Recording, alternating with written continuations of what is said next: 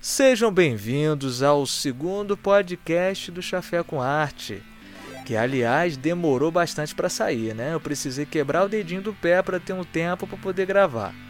Que isso não aconteça novamente, que eu consiga me me programar e, e gravar com mais frequência esses bate-papos aí em formato de podcast. É, eu sou o Thales Emanuel e, e hoje vamos falar sobre um tema muito necessário, muito legal, muito importante: a leitura. Isso aí, literatura. E, e, em particular vou falar sobre um livro que eu gosto muito, que é O Nome do Vento. E por que, que eu decidi falar sobre livros hoje? Eu fiz uma pequena pesquisa no Instagram, poucas pessoas responderam, mas já deu para ter uma ideia. E essas poucas elas decidiram ali que querem, queriam que eu falasse sobre livros. Então tá aí, vou falar sobre livros que eu gosto. Hoje vou começar, né? Eu separei muitos livros que eu gosto aqui. Eu pensei que eu ia conseguir falar tudo isso num episódio só, mas eu vou fracionar, claro, né?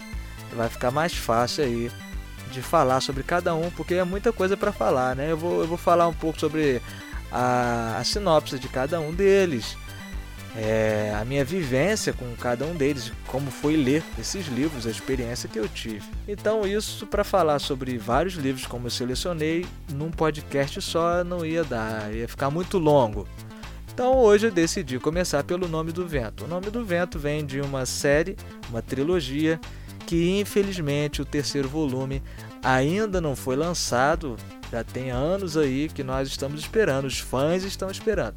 E a trilogia se chama né, As Crônicas do Matador do Rei. O primeiro livro é O Nome do Vento, o segundo, Temor do Sábio, o terceiro ainda não tem um nome traduzido, mas já temos um título em inglês que se chama The Doors of Stone. É, vamos traduzir da nossa forma, né? As Portas de Pedra, vamos falar dessa forma. E nós temos um quarto livro aí, que é um spin-off sobre uma personagem que aparece aí na, nessa história, que é a Auri, a personagem bem excêntrica, bem fofinha, e é um livro para ela, para falar da rotina dela. Né? Então se chama o, A Música do Silêncio. Então é isso, pega um cafezinho, pega um chá, ou pega um chafé, mistura, pega um suco, então o que, você quiser beber agora no momento, que o momento estiver pedindo, relaxa, pega um biscoitinho e vamos ouvir aí o podcast. E antes de começar, eu venho aqui alertar vocês para quem ainda não está inscrito no canal do YouTube, vá lá se inscrever. Nosso trabalho, o Chafé com Arte, trabalha com teatro em formato de áudio, áudio novela, áudio teatro, áudio drama. Nós temos ali um quadro sobre poesia, uma poesia falada, mais sentida e menos ritmada, né? Bem legal. Se você ainda não conhece, vá lá no YouTube, nós temos o link no Instagram, todos os links ali. Então você vai lá, se inscreva e acompanhe nosso trabalho, comente, dê as suas, suas opiniões, sua sugestão, sua crítica, beleza? Vai ser muito bem-vindo. E se você já conhece, mas ainda não se inscreveu, cara, poxa, ajuda a gente aí, vai lá e se inscreva, tá? Se você está assistindo aqui porque você está gostando, então se você está gostando, você pode se inscrever, tá? Dá mole não, meu filho. Aproveitando o tema de hoje, se você gosta de livros, de leitura, eu vou deixar aqui um convite para você me ajudar comprando meu livro, Minha Rosa Vermelha. É um romance, drama, suspense, é muito legal, tá? Eu tenho certeza que você vai gostar. O link também está lá no Instagram. O link também está lá no Instagram. Só você conferir, vai te levar direto para a Amazon. Lá você pode adquirir o livro. E ele tá com desconto maneiro, tá? De 50 e poucos tá por 20 e poucos. Então corre lá se você tem o Prime, né? Tem a assinatura Prime. Então vamos ao tema.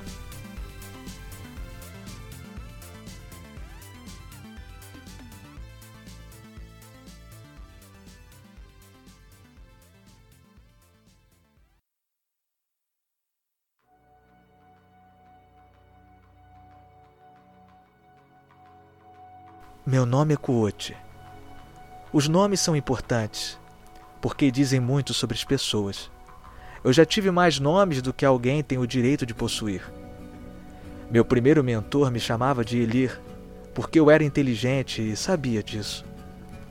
Minha primeira amada de verdade me chamava de do Leitor, porque gostava desse som.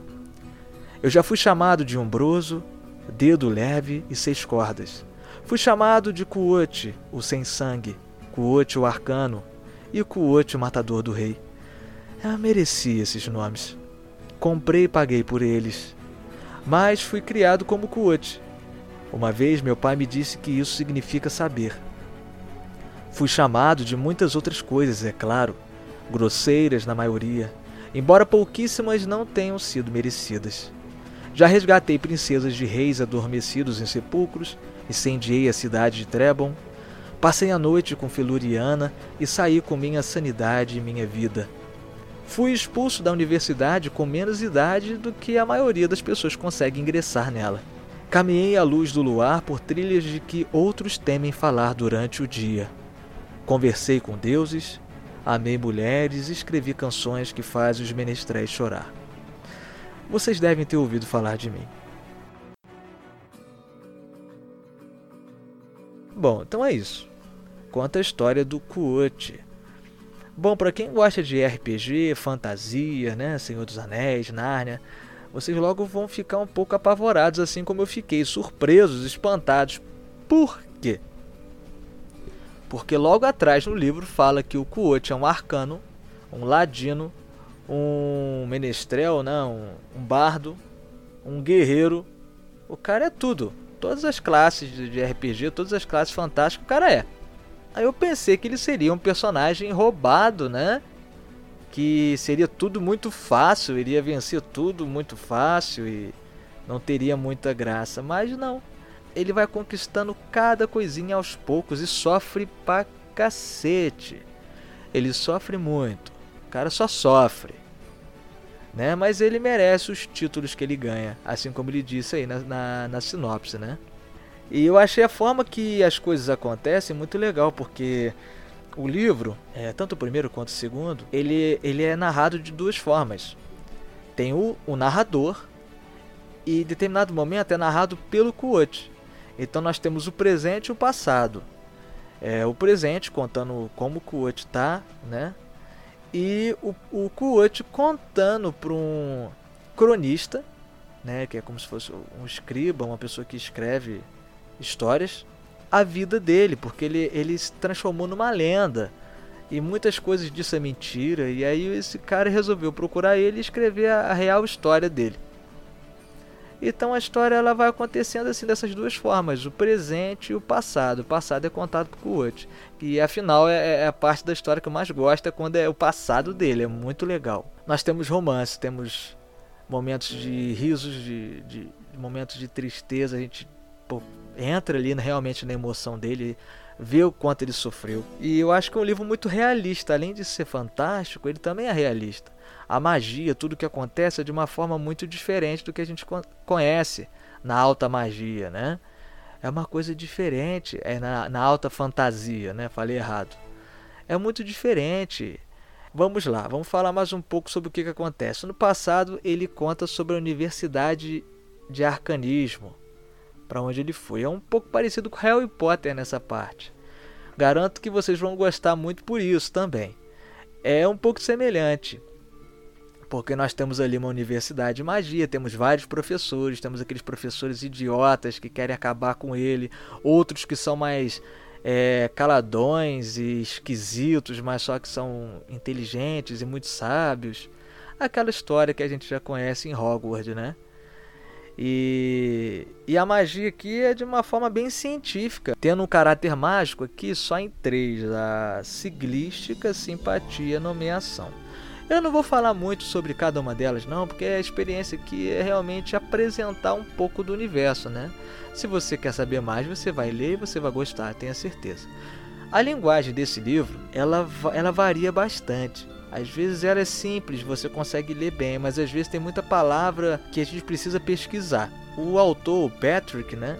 Rothfuss, Rothfuss, Eu não sei pronunciar o sobrenome dele. O Patrick, ele criou um universo muito legal ali, muito realista ao mesmo tempo fantástico. Eu gosto disso. E nós temos ali o panteão, o, o panteão, né, com os deuses.